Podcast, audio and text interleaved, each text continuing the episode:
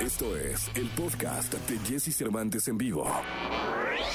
Llega el fin de semana y Jesse Cervantes te da las mejores recomendaciones para visitar y conocer. ¿A dónde ir con Jesse Cervantes en vivo?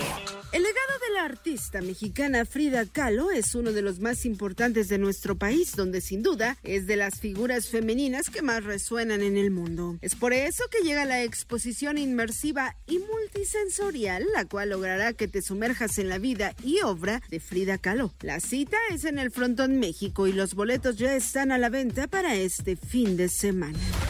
Si los pequeños de casa están interesados por la ciencia, tenemos el plan perfecto para ellos. Este sábado podrán disfrutar de un momento único fabricando una lámpara de lava a través de un taller online que el Faro Indios Verdes trae para ellos. Solo debes inscribir en la página oficial del Faro Indios Verdes y recuerda que todas las actividades son gratis, además perfectas para niños de 6 a 8 años.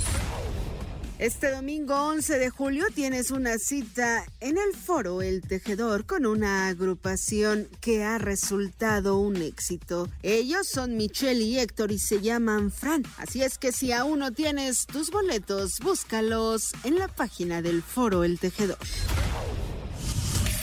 Escucha a Jesse Cervantes de lunes a viernes de 6 a 10 de la mañana por Exa FM.